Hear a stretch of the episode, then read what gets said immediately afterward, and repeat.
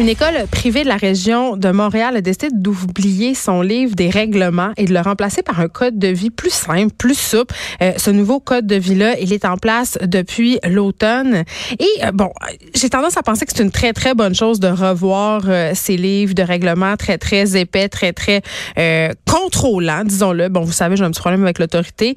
J'en parle tout de suite avec Stéphanie Lajoie, directrice des services aux élèves à l'école à question, le Collège d'Anjou. Bonjour, Madame Lajoie. Bonjour. Écoutez, moi, je trouve ça formidable, OK? Parce que, en tant que fille qui a fréquenté l'école privée, j'ai été habituée aux règlements nombreux, règlements stricts, puis ça, ça avait un effet quand même pervers. On passait notre temps à essayer de contourner les règlements. Là, est-ce que c'est ce que vous avez constaté à votre école? Est-ce que c'est ce que le personnel enseignant de votre collège a constaté? Est-ce que c'est ça qui a fait que vous avez fait ce virage, si on veut, pour le moins radical?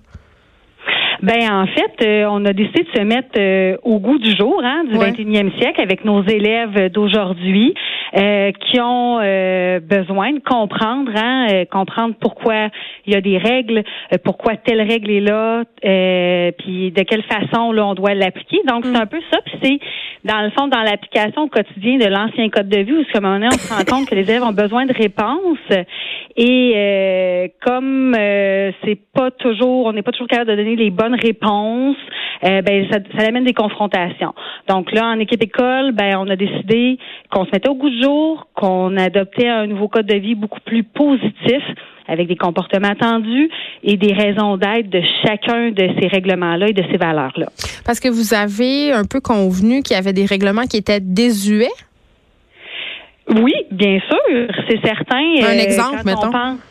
Ben, je, par exemple, on pense au code vestimentaire. C'est certain que la, la, société évolue. Hmm. Donc là, à un moment donné, les élèves entrent à l'école. On a un code euh, vestimentaire très rigide.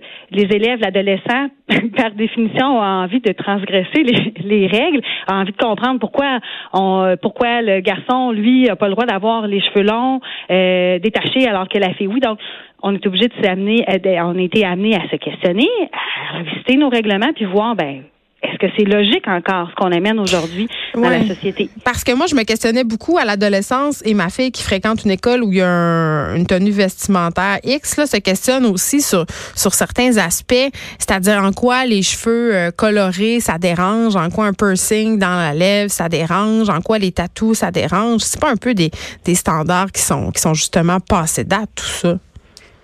Mais est-ce que c'est passé date? Ou pas?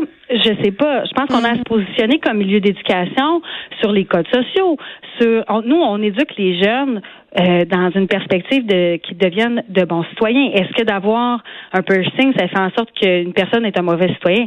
C'est clair que non. Est-ce qu'il y a certains endroits où c'est moins bien perçu? Peut-être. Nous, on a à se questionner là-dessus, mm-hmm. amener les jeunes aussi à réfléchir sur le pourquoi on, on porte ceci à tel endroit, pourquoi on ne porte pas cela à tel autre endroit c'est dans cette perspective-là qu'on a un code vestimentaire. Fait que c'est vraiment la responsabilisation. D'ailleurs, c'est un des trois thèmes euh, de votre nouveau code de vie.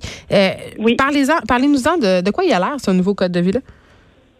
Ben en fait, il est simple. Hein. Nous, euh, on a travaillé dans, avec un comité de 14 membres du personnel, des surveillants, psychoéducateurs, techniciens en éducation spécialisée, des enseignants de tous les niveaux, des jeunes, des moins jeunes, des gars, des filles, pour travailler sur un code de vie qui tenait en, on s'est donné le défi qui tenait sur une page.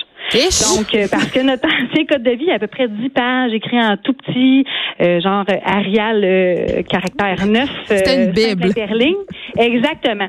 Donc, à un moment donné, c'est, on demande à notre personnel, à nos élèves, de connaître le code de vie. Ça devient difficile sur 10 pages. Donc, on s'est dit, on va faire un code de vie qui tient sur une page, simple, clair, avec des valeurs qui sont parlantes pour l'ensemble de l'équipe école, pour les élèves, avec des comportements qui sont attendus plutôt que des comportements proscrits. Donc, on s'attend que tu marches dans le corridor, pas que tu cours pas. Fait que vous êtes hein, plus dans le ne pas. vous êtes dans cette bonne vieille idée du renforcement positif, finalement. Exact. La bonne vieille idée du renforcement positif, exactement. Et ça fonctionne. Donc, euh, c'est vraiment dans, dans cet dans cette optique-là qu'on a bâti ce code de vie-là. Après, là, on a un code de vie qui tient sur une page. Ensuite, pour notre, nos membres du personnel à l'intérieur aussi, on a des niveaux d'intervention à respecter, euh, un art décisionnel quand il arrive une situation, parce qu'il va en ben avoir des écarts de conduite. Donc, qu'est-ce qu'on fait comme comme membre du personnel quand on est de conduite? Donc, on doit utiliser notre jugement. Hmm. Qu'est-ce qu'on fait? Est-ce que c'est majeur? Est-ce que c'est mineur? Euh, qu'est-ce que je fais? Quand est-ce que j'appelle les parents? Quand est-ce que je demande à la direction d'intervenir? Euh, euh, aux techniciens d'éducation spécialisée? Donc, on s'est doté en équipe école, oui, d'un code de vie simple, avec des outils d'intervention euh, aussi simples à utiliser. Madame Lajoie, tantôt, vous avez évoqué le fait qu'en société, bien entendu, il y a des règles, hein, il, y a, des, des us, des coutumes qu'il faut respecter quand on se retrouve dans un certain milieu, par exemple. Euh, bon, dans la vie, il y a des limites. Est-ce que l'implantation de ce code de vie-là, justement, contribue, si on veut, à cette idée, là, cette culture de l'enfant roi qui se fait jamais rien refuser, qui va arriver plus tard dans la vie, qui sera pas capable, justement, de s'adapter, de se conformer à certaines règles. je me fais un petit peu l'avocat du diable, mais vous, voyez où, ce que, où ce que je m'en vais avec ça? Oui, bien au contraire. En fait, on prend le temps d'expliquer aux jeunes c'est quoi nos valeurs profondes qui nous bâtissent.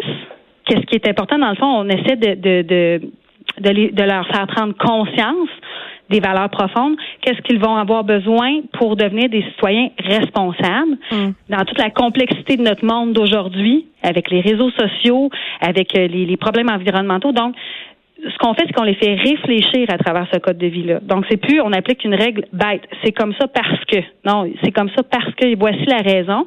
Euh, tu peux ne pas être d'accord, mais on va t'expliquer pourquoi nous on le veut comme ça ici.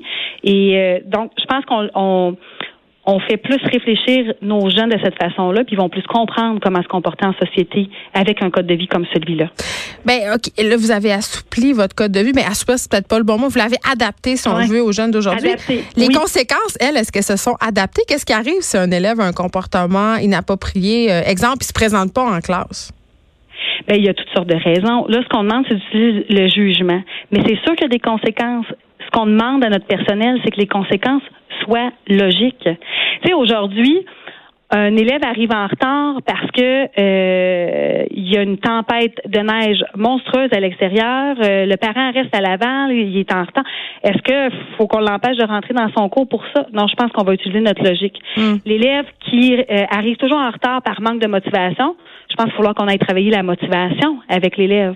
Donc c'est pas d'appliquer des conséquences bêtement, parce que dans l'ancien code de vie, c'est sûr, c'était écrit à tel tel tel Trois retards, voici, voici, puis on se questionne pas le pourquoi.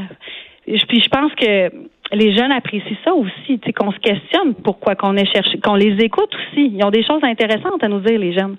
Bon, là, c'est en place depuis l'automne, ce nouveau code de vie. Je veux savoir, là, est-ce que, qu'est-ce que vous voyez comme résultat? Qu'est-ce que ça a amené dans votre école? L'ambiance a-tu changé? Comment ça se passe? Moi, je trouve que puis c'est on notre comité comportement, là, le comité de, des, des 14 membres du personnel est toujours actif, hein, puis il va l'être actif. Donc, on s'est rencontrés, j'ai mm. questionné, voir qu'est-ce que vous sentez comme membre du personnel. Moi, je vois un climat plus calme dans l'école, moins de confrontation avec les élèves. Les membres du personnel m'ont dit la même chose, mais surtout ils sentent qu'ils sont une équipe plus forte, plus cohérente. On a un code de vie clair, trois valeurs, des règlements à respecter simples. Euh, euh, il est affiché partout dans l'école. Donc, quand un enseignant ou un membre du personnel dit à un élève, oups, j'observe que ton comportement n'est pas adéquat, mm. pourrais-tu aller voir sur le code de vie, me, me montrer ce qui va pas, puis m'expliquer pourquoi? Donc, on s'est donné des outils. Donc, pour les membres du personnel, pour nous, ça a simplifié nos interventions et ça donne réellement moins de confrontation avec les élèves. Puis Donc, les parents? Les parents, ben ça, a été super bien reçu. Il est quand même facile à utiliser le code de vie. Et avec les nouveaux d'intervention puis l'art décisionnel que vous n'aviez pas là sous vos yeux, ben ça fait en sorte qu'on est tous sur la même page. Puis ce qu'on a mis en place aussi, parce que c'est beau, là, on a implanté le code de vie, mais on a donné de la formation aussi à l'ensemble des membres du personnel au début de l'année sur comment on va enseigner les comportements entendus parce que c'est comme un problème de mathématiques, hein? Comment on résout un problème d'algèbre? Ben, il faut aussi montrer aux jeunes comment on se comporte. Comment gérer. on peut pas oui, puis on peut pas présumer que tous les, les, élèves arrivent sur la même page dans notre école, puis ni d'un niveau à l'autre. Donc, c'est important. Puis le, le, code de vie se vit aussi dans un contexte précis. Donc, dans la classe de Monsieur X, il y a, il y a ces valeurs-là qui sont importantes, mais on va le vivre de cette façon-là. Mais dans la classe de Madame Y, on va mettre l'accent sur telle autre chose. Et ça, c'est super important. Ça tient en compte, ça prend en compte les, les individus. C'est ce que je comprends. Exactement. Puis notre personnel est formé continuellement. Donc, à chaque mois, on a des réunions de personnel et on met des mises en situation avec des cas réels ou fictifs mm. euh, d'élèves. Là. Et là, on discute ensemble en équipe école sur comment on, on, gérerait cette situation-là? C'est quoi? Est-ce que c'est un écart de conduite mineur, majeur? Est-ce que ça a besoin d'aide? Est-ce qu'on a besoin d'appeler le parent dans un cas comme ça? Donc, on discute et on, on, se met à parler le même langage, tout le monde ensemble, puis on apprend en équipe. Mais je pense que c'est une très bonne chose. J'espère qu'il y a plusieurs euh, autres écoles qui vont emboîter le pas. Stéphanie Lajoie, directrice des services aux élèves du Collège d'Anjou. Merci. Je veux qu'on parle un petit peu, euh, avant qu'on s'en aille avec notre prochaine invité, euh, des codes de vie des écoles. Pour vrai, moi, ça, ça a vraiment miné mon secondaire au complet. Et je constate que ça mine le secondaire de bien des gens encore aujourd'hui parce que j'ai des petits ados tout le temps à la maison qui m'en parlent.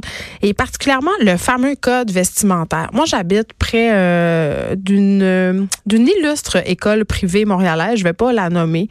mais bon, c'est une école qui se retrouve souvent dans les premières places des palmarès, ce fameux palmarès des écoles.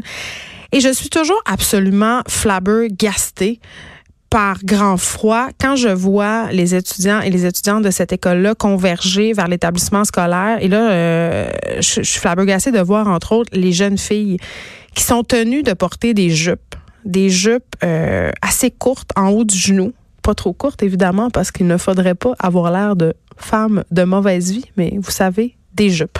Il fait moins 30, elles sont obligées d'être en jupe et en collant. Elles ne peuvent pas porter de pantalon et nous sommes en 2020. Moi, j'ai bien hâte que les écoles se modernisent, vraiment adoptent des codes de vie.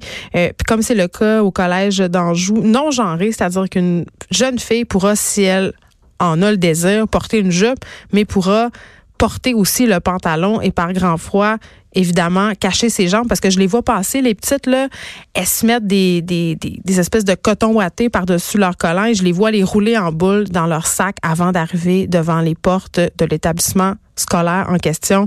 Et ça, pour moi, en 2020, ça fait aucun sens.